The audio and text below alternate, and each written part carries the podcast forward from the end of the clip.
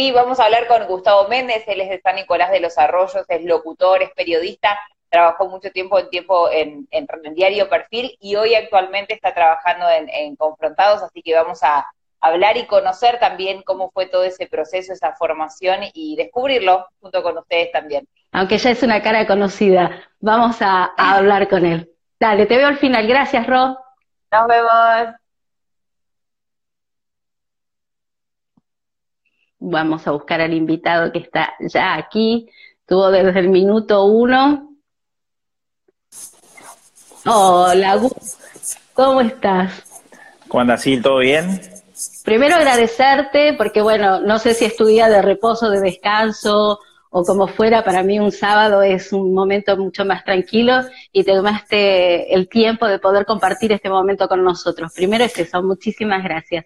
No, nada, dejé de ver a, Messi, al Barcelona, para, para estar con ustedes. No.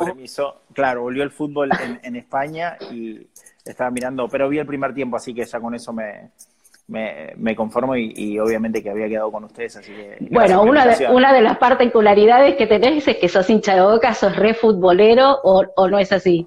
Sí, estoy extrañando mucho, mucho el fútbol argentino, porque está el fútbol alemán que es un embole, la verdad, y estoy extrañando mucho ver a Boquita otra vez en el torneo.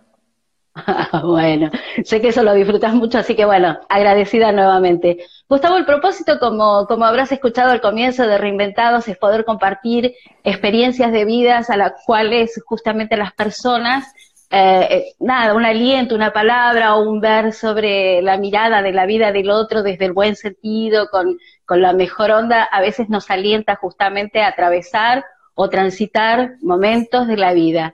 Y para que la gente te conozca, nos gustaría hacer como una línea de tiempo que vos nos puedas contar, ¿no? Muy larga. Lo que quiera, ¿no? Arranca a preguntar y, vamos, vamos charlando. Bueno, primero, yo Buenos Aires, que es el primer paso más grande eh, eh, cuando uno tiene su familia y está arraigado a, su lugar. Eh, ¿en ¿A qué edad lo hiciste y qué fue exactamente lo que te atrevió o te animó? Bueno, me vine a los 17 años porque lo cumplo en junio, hace poquito cumplí años, entonces siempre era el más chiquito del curso, eh, siempre era el, eh, eh, el, pibe o uno de los más jóvenes. Y siempre quise estudiar periodismo. En realidad quería estudiar primero arquitectura y después, bueno, por cuestiones de la vida, dije, me gusta mucho el periodismo, periodismo deportivo. Hoy no estoy haciendo periodismo deportivo, estoy haciendo periodismo de espectáculos. Pero me, vine, me vine a Buenos Aires, se dio se fueron como dando las cosas. Yo soy una persona que piensa que cuando se te van dando las cosas son como que te lo va marcando Dios, ¿entendés? Como que te lo va marcando el universo o quien quiera creer la gente. Eh, hay muchos que creen en el destino, otros no. Yo me, puse. Sos un hombre de muchísima fe, sos una persona de muchísima fe. Entonces, eh, se dieron un par de cosas en San Nicolás y que, que dimos con un periodista deportivo de allá, que es Luis Anzalone, y nos hizo todo a, la familia a mí el encuentro con el Círculo de Periodistas Deportivos, entonces conseguimos una beca, yo acá tengo parientes, eh, tengo parientes eh, en provincia de Buenos Aires, así que como mi viejo no, digamos, no me podía bancar la carrera, ni tampoco un departamento, me vine a Buenos Aires, becado, pero en la provincia. Entonces, Gran oportunidad que abrazaste. Sí, sí, sí, lo vi como una oportunidad, sabía que era mucho sacrificio, eh, pero así que en el 2002, específicamente, en marzo me vine a estudiar eh, periodismo deportivo, que en realidad es una tecnicatura en periodismo especializado en deportes. Así que me dio una base muy importante, por eso hoy estoy haciendo espectáculos y me gusta el periodismo en general. Totalmente, el que es periodista eh, tiene ese ADN y sos un geminiano de pura cepa, curioso, eh, buscador. Pues nos saludamos siempre, vamos a decir la verdad, todos los años para nuestros cumpleaños y tenemos esa cosa inquieta y demás. Por lo menos para que sepa la gente también, lo conocimos, nos hemos cruzado en esta vida, por suerte dentro de ISER, que es nuestra, nuestra casa madre para muchos, en los cuales hemos podido compartir momentos, aunque sea de recreo, de terraza y demás, y conectar con una forma muy profunda y, siempre que le escribo él está ahí o le hago una consulta y estás, así que la verdad que, está buenísimo eso. Y a partir de ese instante que, hiciste, ¿cómo empezaste a trabajar en los medios? Porque bueno, viniendo de San Nicolás, teniendo una beca, creo que ese espíritu que vos tenés es el que te hizo entrar dentro de lo que es los medios de comunicación, ¿no? Sí, hay que tener mucha, eh, mucha paciencia, eh, mucho sacrificio, porque obviamente que los no son muchos, pero bueno, lo decía Badía, cada, cada, cada 10 posibilidades de trabajo, nueve son no, y uno capaz que es ni, y tenés que como cruzar los dedos en toda la, las, ramas, pero principalmente en los medios de comunicación son muy difíciles. Eh, cuando estaba estudiando periodismo deportivo, después hice una licenciatura, eh, empezamos a, colaborar como en un programa de televisión de Telecentro, eh, de La Matanza, el partido de La Matanza, se transmitía de Tapiales, era un programa grabado y nos acreditábamos para ir a las alfombras rojas, los Martín Fierro, nos acreditábamos para para, este, para ir a ver las obras de teatro y después hacer notas. Y ese fue como, no me pagaban obviamente, pero fue como, yo lo tomé como un trabajo porque era estar en el cable y lo tomaba con, con mucha, mucha responsabilidad. Después, eh, con, con eh, mi primer trabajo, digamos, eh, remunerado fue realmente perfil, que cuando entré a laburar en, en, el 2008 a trabajar, en el 2007 yo había hecho unas colaboraciones eh, nada, por contactos de contactos de amigo que yo estoy trabajando acá, qué sé yo, y yo le dije, mira, cuando se abra alguna oportunidad o alguna búsqueda, avísame. Perfil salía solamente los domingos. Sí. Y, por la, guerra del campo empezó a, salir sábados y domingos, entonces necesitaban colaboradores. Y, empecé a colaborar, hice un par de notas, le gustó a la editora y me dijo en, en mayo del 2008 si, si yo quería hacer alguna eh, prueba, una prueba de un mes, y si era bueno, me iban a tomar. Y si no era bueno, no me iban a tomar, que me acuerdo de cuando llegué ese primer día que la conocía a, la que después fue mi jefa durante 12 años, eh, me dijo, mira que el anterior no quedó, ¿eh? así que rompete el totó. Y éramos dos para un solo puesto, pero pero ahí, ahí obviamente la fe y un montón de cosas eh, hicieron sus cositas, porque uno de los que estaba, redactores fijos, se fue a trabajar a La Nación, entonces entramos los dos después de ese mes de prueba. o sea, en todo momento te escucho, estabas siempre compitiendo en realidad con vos mismo, desafiándote a vos mismo, ahí está, ¿no? Una de las tareas. Sí, Por eso cuando vos... Soy muy crítico, muy exigente, entonces... Sí, cuando vos decís esto de tenía la oportunidad, estaba con otra persona, en realidad te escucho también decir la fe, vos intervenís con la fe. Y creo que si partís desde la fe, la fe no hay esta competencia hacia el otro, sino hacia poder centrarte. ¿Qué fue lo que más te costó encontrarte en este periodo con vos mismo, donde vos decís acá, no sé, acá me, me, quiero bajar o esto no, no es tan para mí. Estamos hablando que vos venís a los 17 años y recién en el 2008 tenés tu primer trabajo remunerado. En ese periodo, como dijiste, habrá muchos no. En esos no hubo en algún momento donde dijiste, no, ya, ya está, me quiero volver a San Nicolás, es más fácil. Me volví, me volví un par de, ah, un par de meses, sí, pero era por múltiples cosas, porque, digamos, o sea, cuando uno termina la facultad, una carrera, porque después hice la licenciatura, te encontrás con un momento de crisis, porque no sabes qué hacer, porque se terminó algo con uno que estaba cómodo, o sea, vos tenés la rutina de ir a cursar, esa es tu responsabilidad, pues sí, bueno, ¿y ahora qué carajo hago? ¿Entendés? Claro, total. ¿qué hago? Bueno, ¿qué empecé a buscar trabajo? No había, eh, hasta, me acuerdo en ese momento, hoy es claro, antes se llamaba CTI, fui a un ah, a, a, 11 a, un local para, para, ver si podía vender celulares mientras buscaba laburo de periodista. Eh, finalmente eso no se dio, me volví a San Nicolás, en San Nicolás trabajé en una pileta, trabajaba en una radio gratis, o sea, la típica, a través de tu publicidad y ese es tu, ese tu ingreso. Y también trabajé en una, en una, heladería, fui heladero de una famosa cadena llamada Grido por un par de días, pero bueno, por esas cuestiones no, no era lo mío, pero siempre tenía la mirada puesta en Buenos Aires. Es como, yo voy a trabajar acá, nunca bajé los brazos, eh, me iba un ciber y bueno, mandaba ahí currículums a... Claro, los medios también son diferentes a los que tenemos hoy. Claro, bueno, entre, eh, yo me volví entre 2006 y, y, mm, o sea, a fines de 2006, o sea, estuve todo el 2007 en San Nicolás y mm, y bueno, nada, hasta que se me dio esta oportunidad y la aproveché y la verdad es que súper bien. Arranqué con una nota con Alejandro Dolina, haciendo una colaboración. Uy, qué desafío enorme. Sí, sí, sí, sí, fue en la casa de Alejandro Dolina, no le daba notas a perfil, entonces lo tuve que convencer para que, para que nos dé la nota y cuando yo estaba viendo en, en San Nicolás, entonces ese día me tomé la empresa argentina, me bajé en Puente Saavedra, o sea, vos estando desde allá seguías laburando como una hormiga y cuando la oportunidad se hacía tenías que venirte. Y yo, y yo en ese momento estaba trabajando en una tienda de ropa. Entonces, desgrababa la nota, o sea, me vine a hacer la nota Dolina. Estuve con Dolina, hice la nota en la casa y, me, y después me, me volví a San Nicolás y en la siesta, porque hay horario de comercio en los pueblos, en el interior, en la siesta desgrababa la nota y cuando volví a la noche seguía desgrabando y después la escribí, así en un par de días la mandé a la nota y después se terminó publicando un domingo.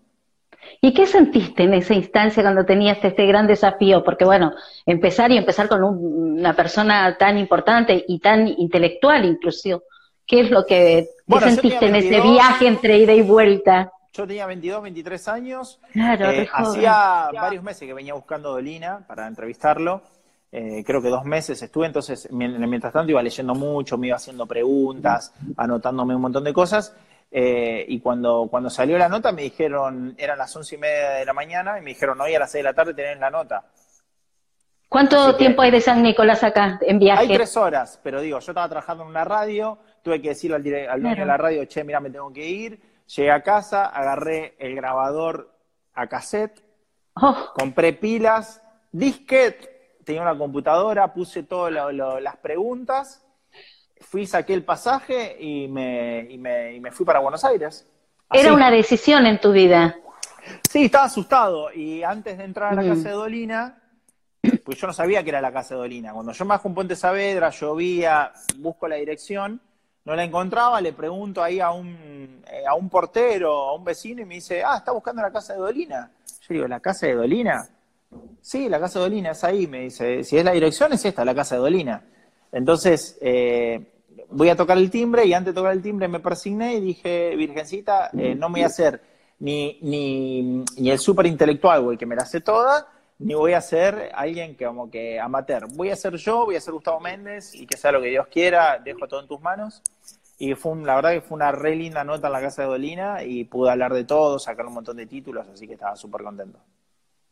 Sí, pero vos decís, eh, o sea, voy a ser yo, voy a ser Gustavo, pero para hacer ese Gustavo, en esa instancia te tomaste un montón de trabajo previo para estar eh, preparado, porque las oportunidades, por lo que estás diciendo, tienen que ver con el trabajo. Creo que es la cuarta o quinta vez que nombrás que hay mucho trabajo en eso. Sí, hace el año pasado me hicieron una nota en San Nicolás que me decían el tema de la suerte o hablaban de un montón de cosas. Y yo lo que digo con total humildad es que yo no golpeé las puertas, yo las tiré a patadas, ¿entendés? O sea, mm.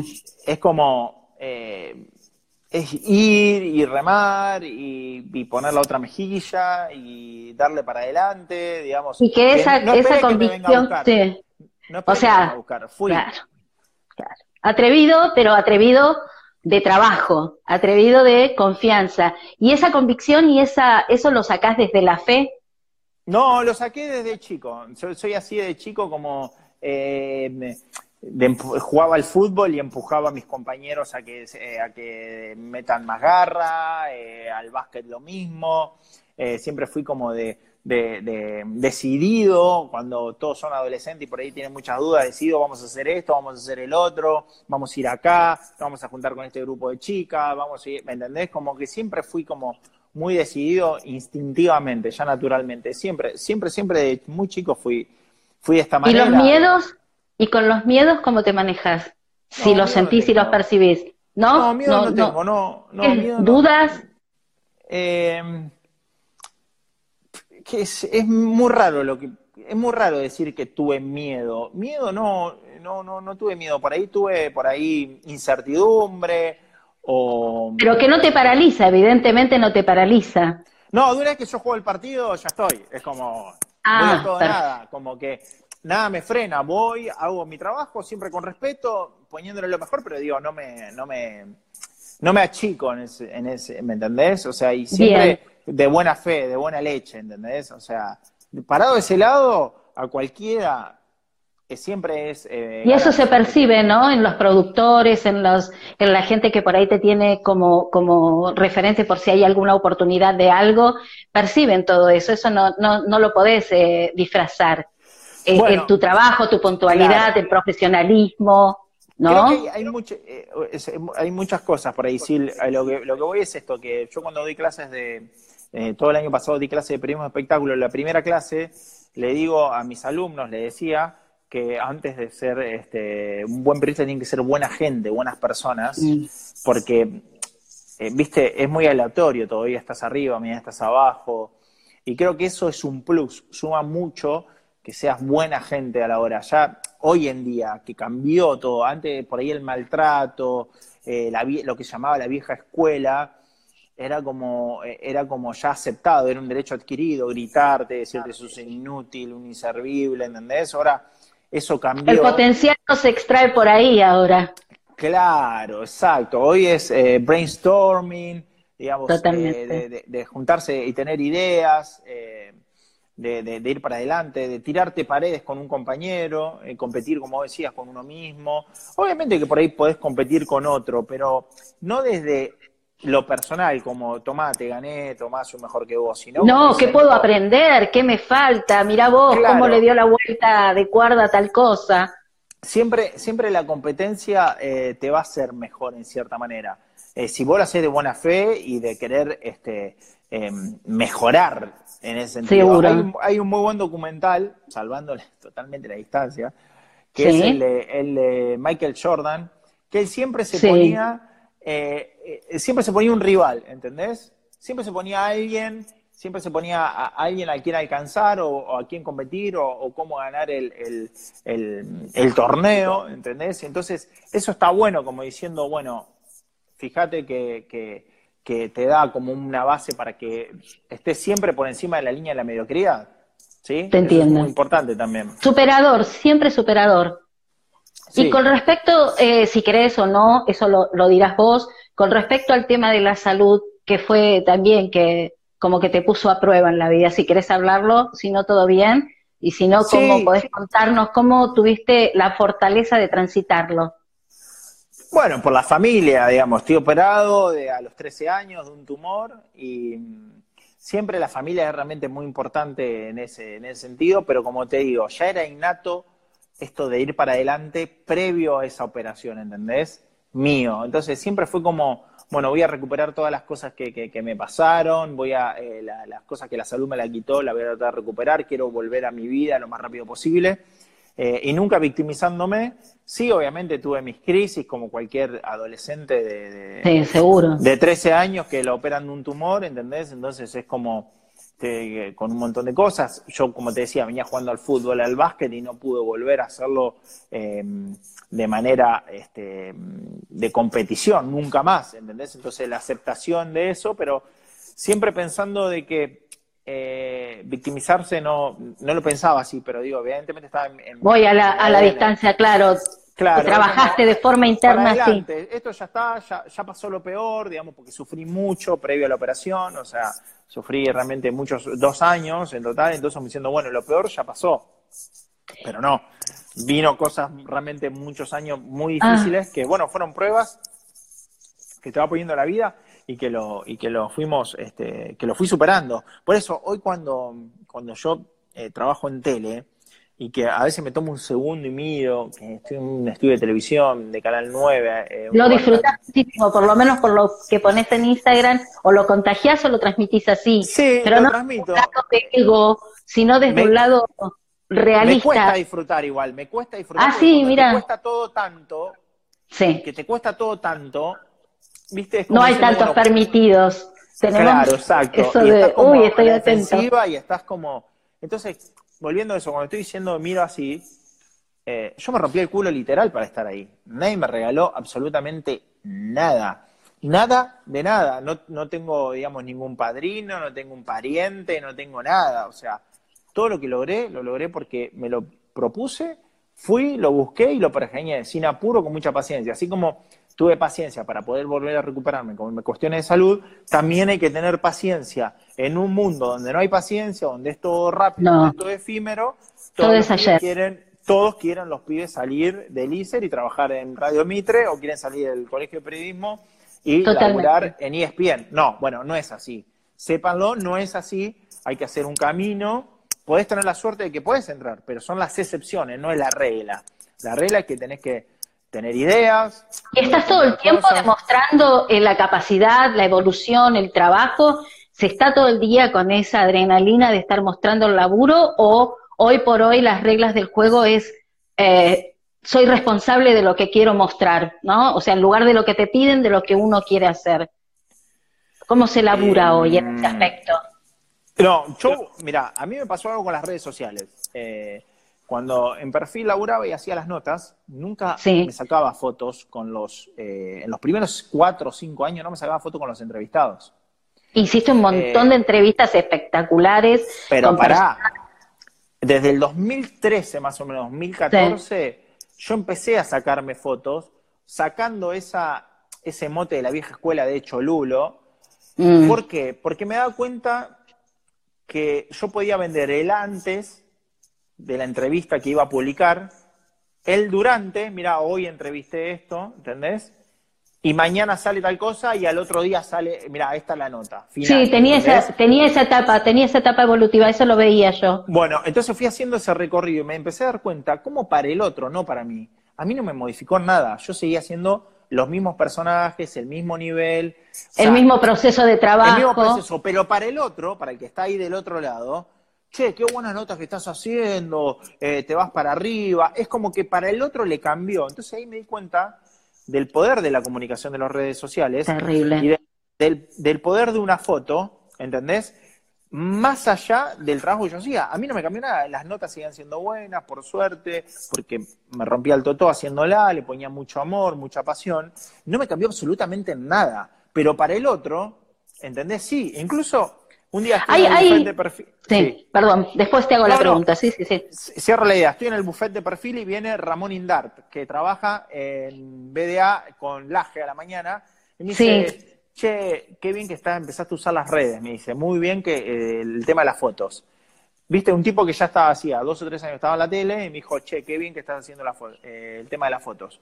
Y con respecto al hoy, lo que estoy haciendo principalmente es poder difundir mi trabajo por, por fuera de Canal 9, ¿entendés? Las locuciones, eh, lo que no se ve, por ejemplo, lo que pasó con Lizardo Ponce y Maratea ayer en el programa que lo tratamos, digamos, el detrás de escena, mostrar un lado B o C de las cosas. Y Pero que tiene que ver con tu trabajo fuertemente y que te modifica esto de que el otro pueda ver que no es solamente salir en un momento, o sea, la gente conecta desde, desde todos los lugares a uno. Por esa razón también es importante y para nosotras decíamos, cuando invitamos a alguien, ¿qué tiene esta persona para transmitir? ¿Qué tiene esta persona para contar?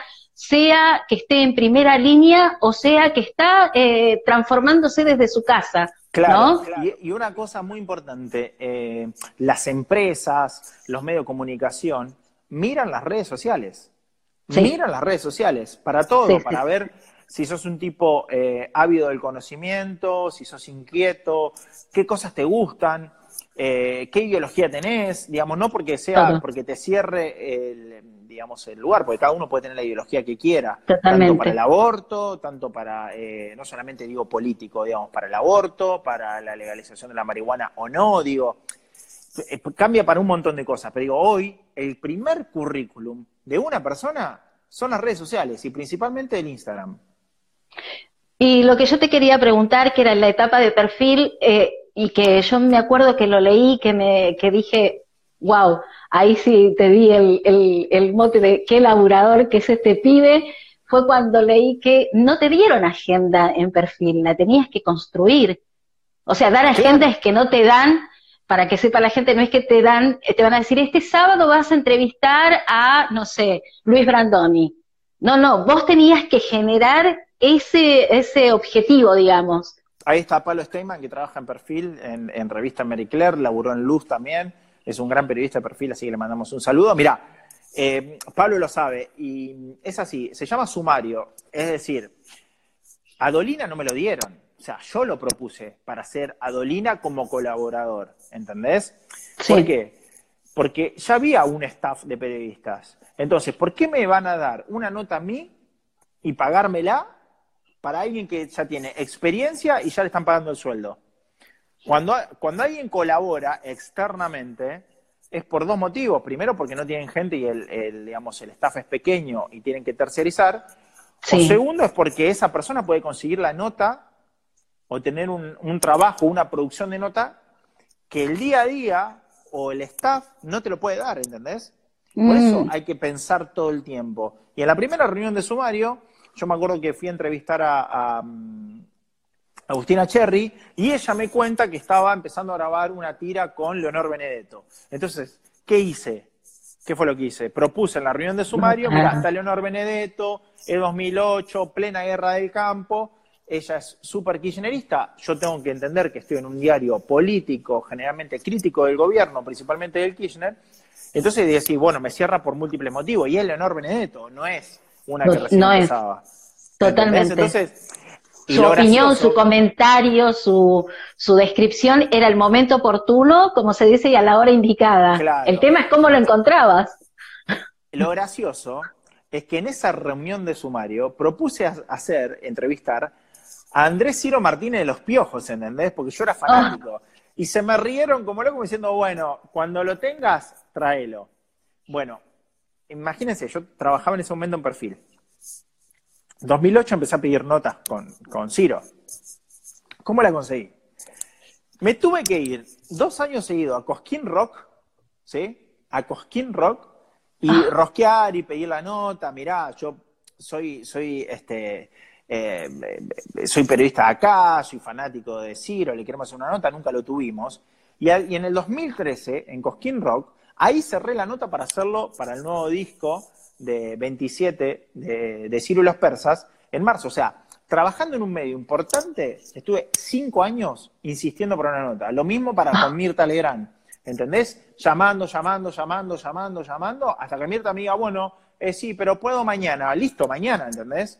Y todo lo otro que estaba estaba puesto en el foco de la, de la oportunididad. Bueno, sí, y de no bajar los brazos, y, de, y de tener ideas, y de, y de ir por lo difícil. El no ya lo tenés. Siempre cuenta lo mismo. Siempre cuento lo mismo. Em, hay una escena en Busca de la Felicidad, una película con Will Smith, que él la protagoniza con su hijo de la vida real. Sí, un sí, que toma un curso para ingresar en Wall Street. ¿Y qué hace el chabón? En vez de ir a buscar a los gerentes de medio, que son los que te filtran, a los que cortan el bacalao, se fue al dueño, al dueño de la empresa, ¿entendés? El tipo viene y no le da pelota, obviamente. No, no, esa escena es. Bueno, no le da pelota. Ahí sí juega la fortuna de que el chabón tiene un, el cubo mágico, el presidente, tenía un cubo mágico que no lo podía lograr y, y como que, no me acuerdo bien cómo fue textualmente las palabras, pero como que se sube al auto y le dice, bueno, yo te lo soluciono esto, pero escúcheme un minuto, ¿entendés? Entonces sí, tuvo la fortuna de que justo tenía un cubo mágico y el personaje Will Smith sabía resolver el cubo mágico. Pero si él se quedaba en la casa, ¿de qué suerte me hablas? No, total. incluso, perdón, incluso en esa instancia, él, eh, para redondear, ¿no? Le da los, le da los últimos cinco dólares del cambio para el taxi que el tipo sale. Exacto. Pero digo, o sea, lo que, lo que está transmitiendo es lo que vos decís, ese espíritu de decidir qué es lo que uno quiere hacer e ir a fondo. buscar la oportunidad, eso es lo que yo te decía, no que la oportunidad venga. venga, o sea, nadie te va a golpear la puerta. No. Pero digo, un día le pregunté a Darín, a Ricardo Darín, eh, ¿qué porcentaje de suerte tenía que tener una persona? Esto a Ricardo Darín, porque dice con está Nico Riedel, un ex compañero de Elisa, le mandó un abrazo, a Lore. Bueno, una vez le pregunté a Darín, porque sirve para todas las profesiones y oficios, ¿qué porcentaje, qué porcentaje de suerte tiene que tener una persona para lo artístico, como es el metí en ese momento que lo estaba entrevistando por una, este, por una película, o en una carrera? Y me dice, y bueno, es un, es un porcentaje bastante de la suerte de jugar. Bueno, y ahí viene la repregunta, porque el periodista tiene que tener la repregunta. Porque para vos, Silvia, ¿cuánto es un porcentaje alto? De suerte. ¿Cuánto es? Mucho. No, dame de, de, de 0 a Ah, ¿un número? Sí. Yo creo que un 45% y después bueno, te explico. para vos, Silvia, 45. Pero la gente quiere saber, para Ricardo Darín, Mm, ¿cuánto es mucho, primero? claro, total. ¿Y, y qué porcentaje va a decir? Entonces yo le dije, pregunté, ¿cuánto, Ricardo? ¿15, 20, 30? Sí, un 15, un 20%. Me- Imagínate, Silvia, para vos Mm, era un 45, para Nico un 80 está poniendo ahora, y para Ricardo Darín, un tipo que sabe mucho, 15 o 20%. Y me dijo esto, sí, un 15 o un 20%. Acá no termina la respuesta. Digo, un 15 o un 20%, sí. Ahora, cuando la suerte te encuentre, mejor que estés preparado. Porque vamos a suponer que estudiaste comedia musical, cinco años, y estuviste un año haciendo casting, dos años, y no se te dio. ¿Y qué hiciste? No bailaste más, no cantaste más, comiste de más, engordaste. Y un día te llama un amigo y me dice, che, hay un casting cerrado para el musical que viene a Buenos Aires, se van a presentar 10, de los 10 van a quedar 8, vení con vos, etcétera. ¿Y de qué te sirve la suerte ahí si hace dos años que no bailas? De nada, no vas a quedar. Nada. ¿Entendés? Entonces, cuando la suerte te encuentre, tenés que estar preparado. Qué fuerte es eso, porque no normalmente hacemos al revés. Todo el tiempo estamos buscando. Buscan el éxito, buscamos la fama, buscamos todo, pero tampoco queremos salir de los lugares cómodos. Y el lugar cómodo creo que es difícil, porque también termina siendo un vicio. Es una construcción. ¿Vos te Sí. acordás de Lucho Mayorga? Sí, El runner, bueno, Lucho lo mismo, él, él también dice que, o sea, el tema es trabajar, en todo momento es trabajar.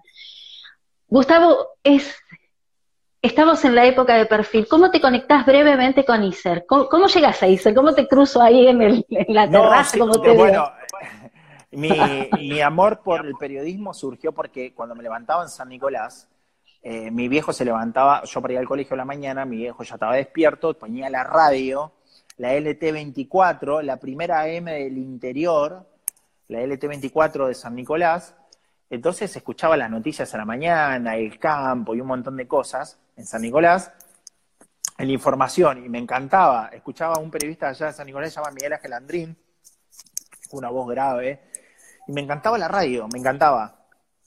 Entonces, a los 16 años fui a la radio, me encontré con eso, a los 17 eh, en el colegio hicimos unos, este, unas pasantías en radio con un programa donde yo era ahí parte del, staff del aire y yo ya había decidido que iba a ser periodista. Entonces, em, ¿qué pasa? Y acá viene algo también eh, que estoy pensando en voz alta, que esto de estar preparado y tener herramientas, ¿no? Herramientas.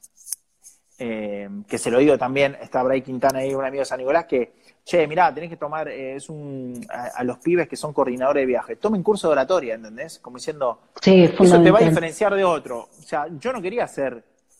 Llegó la temporada de Baja de LAN para volar por el mundo, volar a Bogotá. ¿Entendés? No quería ser locución comercial.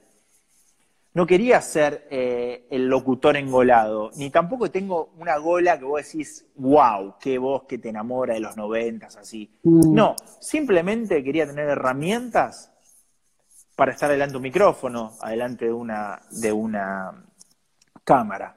Y hoy, por la pandemia, miren, las personas que están escuchando, escuchen bien, hoy yo soy el locutor del programa Confrontados, no porque eso está preestablecido, simplemente porque tiene que ir menos gentes, menos personas, perdón, al, al, al estudio y porque no hay plata. O sea, los medios están también golpeados por la pandemia.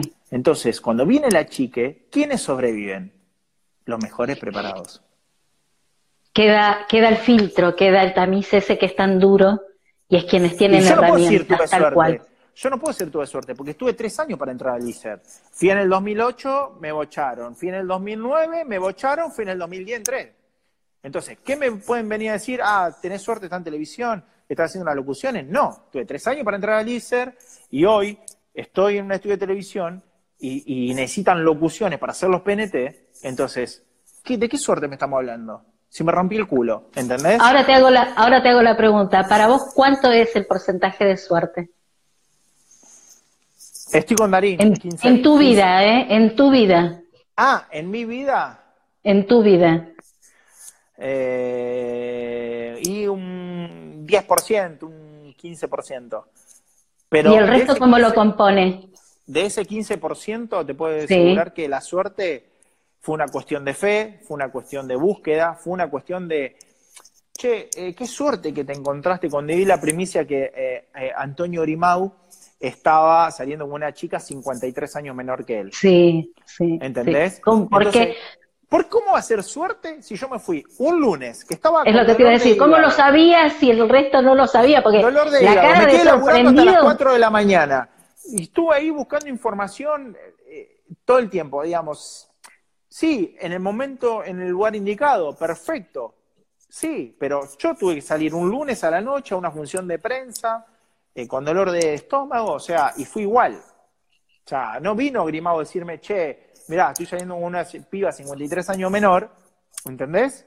Totalmente. digo, ese 15-20% que dice Harina, lo que yo adhiero, está buscado por estar preparado, por ir, por eh, poner otra mejilla, por llorar, porque a mí eh, eh, a lo largo de, mi carrera me han dicho fracasado, o me, me, entendés, te han tratado siempre de pisarte la cabeza, de que no lo asomes, porque bueno, uno viene joven, con contracción de sangre joven, entonces eso jode también. Decidida, claro que sí. Y cuando moviliza, era lo que yo te decía, moviliza, eso sirve como el reflejo para el otro, si es inteligente para ver dónde uno está parado y decir, ¿qué puedo hacer? ¿Cómo puedo salir de este lugar incómodo? Y qué bien que me viene un Gustavo Méndez a la par mío a laburar para yo mejorar, no para pisarlo a Gustavo Méndez, sino para verme y decir, bueno, ok, este flaco, mirá las pilas que le pone, el laburo que le pone, voy a aprender eso porque también quiero, porque también puedo y porque soy capaz, pero no para competir con Gustavo Méndez, para sacar cosas buenas.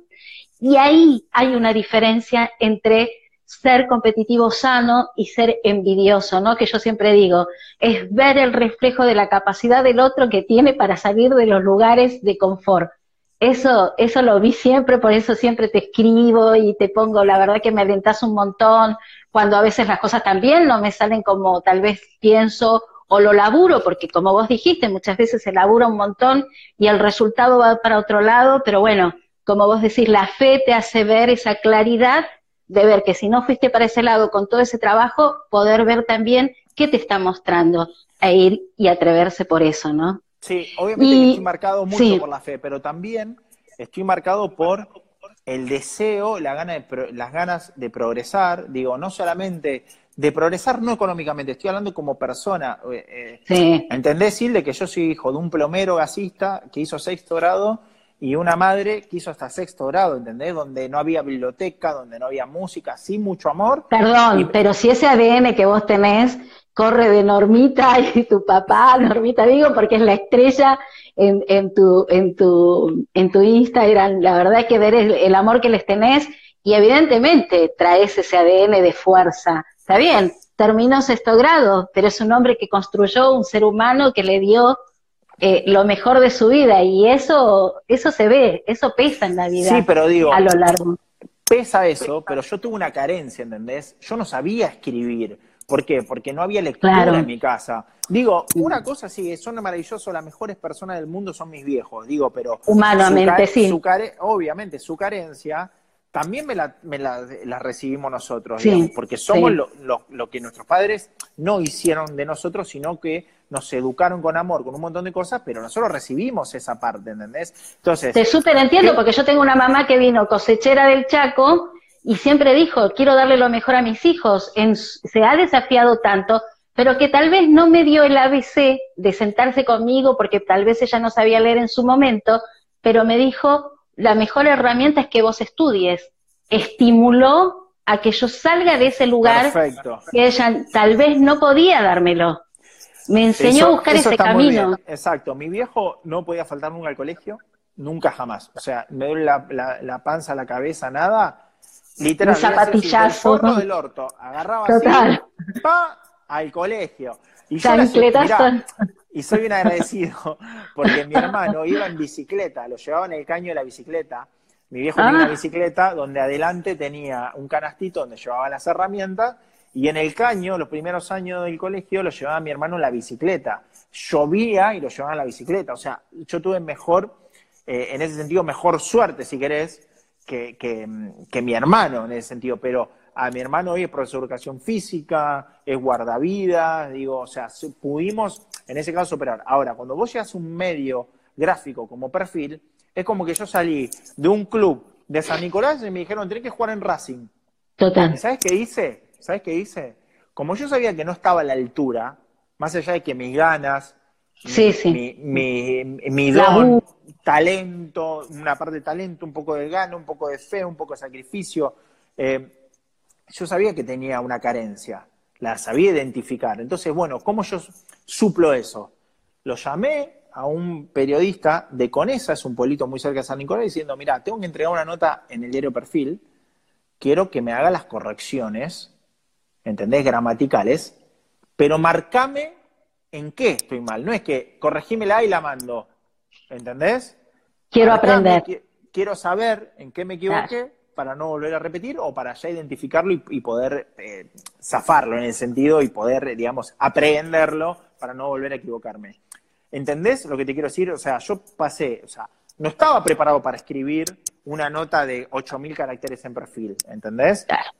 tenía las ganas, tenía un montón de cosas, aproveché la oportunidad y fui aprendiendo, ¿entendés? Me sentaba al lado de, de mi jefe y me- miraba así cómo hacían, cómo preparaban, cómo escribían. Hasta que un día, una persona X, no lo voy a decir, con la que yo discuto, eh, y que renegó mucho por una nota que yo no supe escribir bien en, en el diario, me, yo estaba sentado y me tiró como forreándome o gastándome o ninguneándome un libro de gramática de séptimo grado. Mm, ¿Entendés? Y la verdad que eso me, me hizo muy mal, duele. pero eso, pero eso, en vez de bajonearme diciendo, le voy a tapar la boca. O sea, voy a leer más libros, voy a escribir. Claro, en lugar de quedarte en víctima. Claro, eh, todas esas cosas de donde me decían que no, o sea, vos, vos tenés que séptimo grado, vos no podés escribir acá. Todas esas cosas me decían que no, me hacían más fuerte.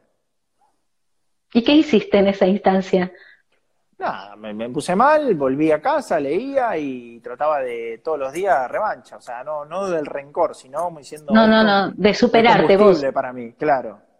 Yo siempre comento y digo que de las personas que nos generan, no sé si más dolor, porque bueno, lo hacen desde un estado de ignorancia, porque si uno eh, tiene la capacidad humana de ver que a veces se pueden decir las cosas faltantes del otro, o, o que uno ve tal vez que lo puede hacer mejor si lo hacen desde el amor.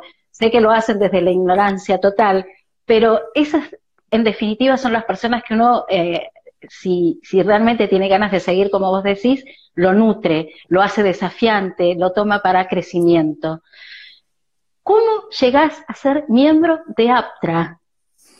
¿Y qué responsabilidad significa eso? Porque esa fue una pregunta que sí, personalísima. Bueno, eh, miembro de APTRA que entregamos los Martín Fierro, porque pueden haber ahí algunos milenias o centenias que no saben. Eh, No, sí. es la Asociación de Periodistas de Trabajadores de Radio y Televisión Argentina. Entonces, eh, eh, entrar en APTRA, nada, recibí un llamado de, de una- de un miembro de la comisión directiva, eh, que es, es un amigo, pero yo nunca le pedí nada, nunca le dije quiero entrar en APTRA, ni mucho menos. Eh, y me acuerdo que voy en el auto y me llama y digo, mira, Mario me llama, che, mira, eh, en la nueva administración de Luis Ventura estamos sumando gente joven que, que sepa de radio, que sepa de televisión y vos tenés todas las condiciones. Cuando propusieron nombres todos los miembros de la comisión directiva, yo propuse el tuyo. Y, y de todos esos, Luis eligió tres y te eligió a vos. Eh, ¿Querés ser miembro de APTRA? Sí, le digo, por supuesto. Y así Ahí como estaba el digo. 15% de suerte. Ahí estaba el como- 15% de suerte Sí, que pero- después lo respaldás con el resto.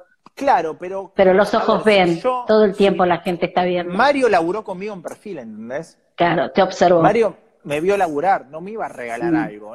o sea, No, ¿vos, recomendarías nadie. a alguien, ¿vos recomendarías a alguien a un trabajo si sabés que no, No, que no es no, no, responsable? no, que, no, no, no, no. Es, recomendar a alguien es una doble responsabilidad. Porque sos vos Absolutamente. Y ya está, ¿entendés? Pero recomendar a alguien es algo muy difícil en cualquier oficio y profesión o trabajo. Totalmente, es muy difícil recomendar totalmente. Y así fue, en fui, hice los formularios, presenté mi currículum y soy, era el miembro más joven de APTRA ahí con, con Nico Peralta, que él está en Vero Lozano y yo estoy confrontados. Decime en este presente, hincha de boca, fe de, de, la Virgen de San Nicolás, ahí absoluto, que siempre compartís esa emoción de, de, estar transmitiendo que la fe mueve, mueve montañas y, la convicción hace la acción. Eh, ¿Qué le dirías a la gente que te está escuchando, que, que recién comienza o que por ahí le cuesta todo esto de tomar decisiones? Es que no le puedo, yo eh, consejo no puedo dar, porque la vida No, no, consejo no, ¿cómo lo alentarías?